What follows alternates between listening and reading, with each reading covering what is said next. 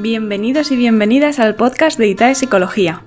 ITAE es el primer centro especializado en la prevención y el tratamiento de la ansiedad, el estrés y el estado de ánimo.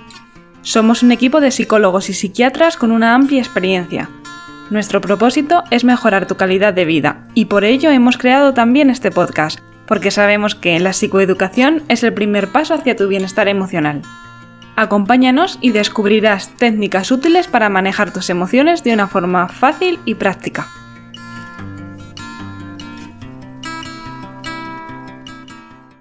Muy buenas, soy Lorena Alfaro, psicóloga de ITAE, y hoy os traigo un podcast para esos momentos en los que estáis teniendo un conflicto que va a acabar en una discusión y se os va a ir de las manos. ¿Qué hacemos en estos momentos? Quédate conmigo que te lo cuento. Hola Lorena, ¿qué tal? Mira, te cuento la situación porque me gustaría que me ayudaras a, descubrir si hay alguna forma de, no discutir, ¿vale? Pues mira, te cuento la, situación. El otro día estaba discutiendo con, con mi pareja y acabamos gritando, ¿no? Como, como es normal. Y ella se fue dando un portazo y eso, o sea, me sentó fatal. Al cabo un rato vino y me dijo que, que lo está, que le sabía fatal, pero que no quería seguir discutiendo y quería que, que nos relajásemos. Pero es bueno esto hacerlo, de dar un portazo y tal, o sea, porque es que te digo, eh, me, me, me quedé bastante, bastante tocado. Porque entiendo que tienes razón y al igual era un momento de, de parar la, la discusión y tal. Me sentí muy muy mal y aparte que que es que no pude decir nada, ¿sabes? O sea, me quedé con la palabra en la boca. Y Lorena, ¿hay alguna forma de poder afrontar esta situación y no discutir? Muchas gracias, Lorena. Estás haciendo unos podcasts fantásticos. Me encantan. Muchísimas gracias por tu mensaje. Recordad que si queréis participar podéis mandar un audio al 640 10 19 o escribirnos por redes sociales a ITAE Psicología. Lo primero de todo, el objetivo de aprender técnicas para manejar los conflictos no puede ser no tener conflictos nunca más, porque esto es imposible. El conflicto existe en cualquier tipo de relación, de pareja, de amistad, familiar, laboral, por lo tanto, pretender no tener conflictos es misión imposible.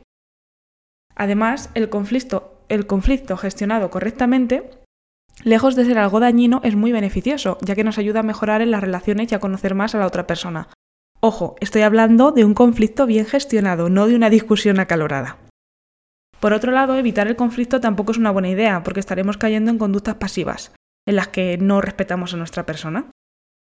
Cuando un conflicto se convierte en una discusión acalorada, en la que hemos levantado la voz, hemos empezado a faltar el respeto, o nos han levantado la voz, nos han faltado el respeto, es muy difícil serenarnos en el momento y gestionarlo bien. Es decir, si llegamos a este punto, por muy bien que empezásemos desde el principio, difícilmente nos vamos a calmar y terminar resolviendo el conflicto de manera adaptada.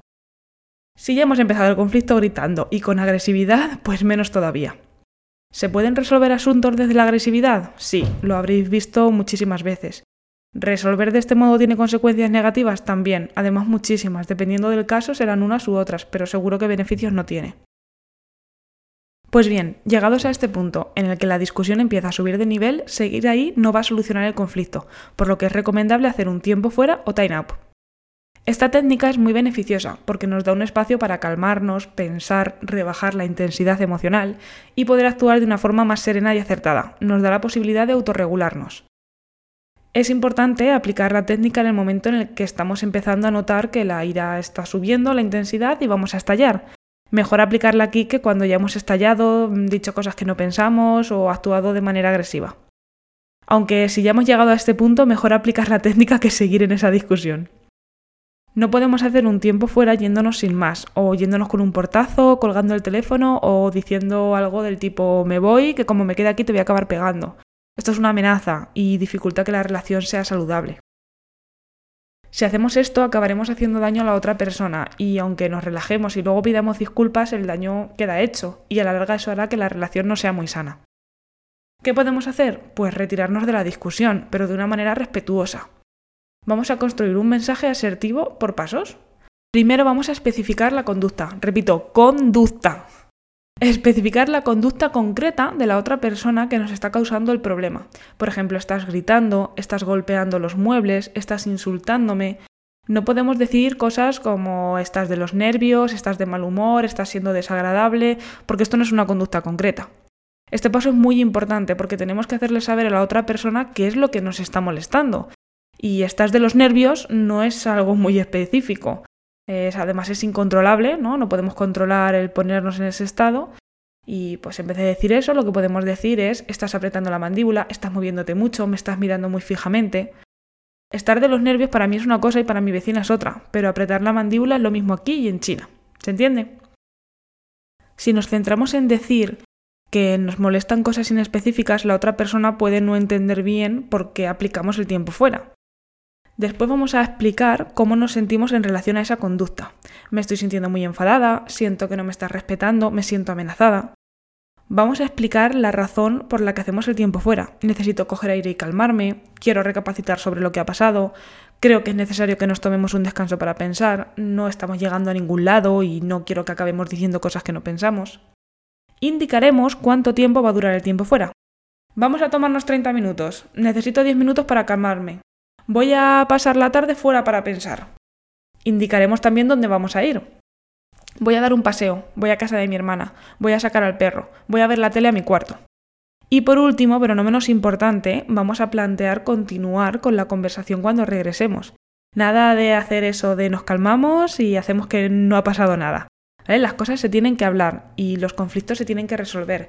Si hacemos el tiempo fuera, pero luego no retomamos la conversación, aunque sea para decir que menuda tontería de discusión y disculparnos mutuamente, lo que ocurrirá es que iremos guardando discusiones no terminadas, no cerradas, que podrán salir en los próximos conflictos.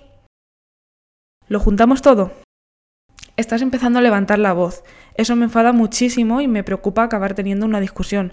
Vamos a tomarnos un respiro y pensar en lo que está ocurriendo. Voy a sacar al perro, que tardó 20 minutos y estar en el parque. Y así cuando llegue, pues habremos podido pensar y retomamos la conversación de otra manera. Que seguro que logramos llegar a un acuerdo, ¿vale? ¿Qué os parece? Menuda diferencia con dar un portazo e irte. De esta manera, la persona con la que estamos teniendo un conflicto es menos probable que se sienta violentada y estaremos respetándola, a la vez que nos damos un espacio a nosotros para poder regular nuestra emoción. Cuidamos y nos cuidamos, esa es la clave. Muchísimas gracias por escucharnos. Si te ha gustado este episodio, dale a like y compártenos en redes sociales. Recuerda que si necesitas atención individualizada, ya sea presencial u online, Estamos a tu disposición en itaepsicología.com. Hasta el próximo episodio. Un abrazo.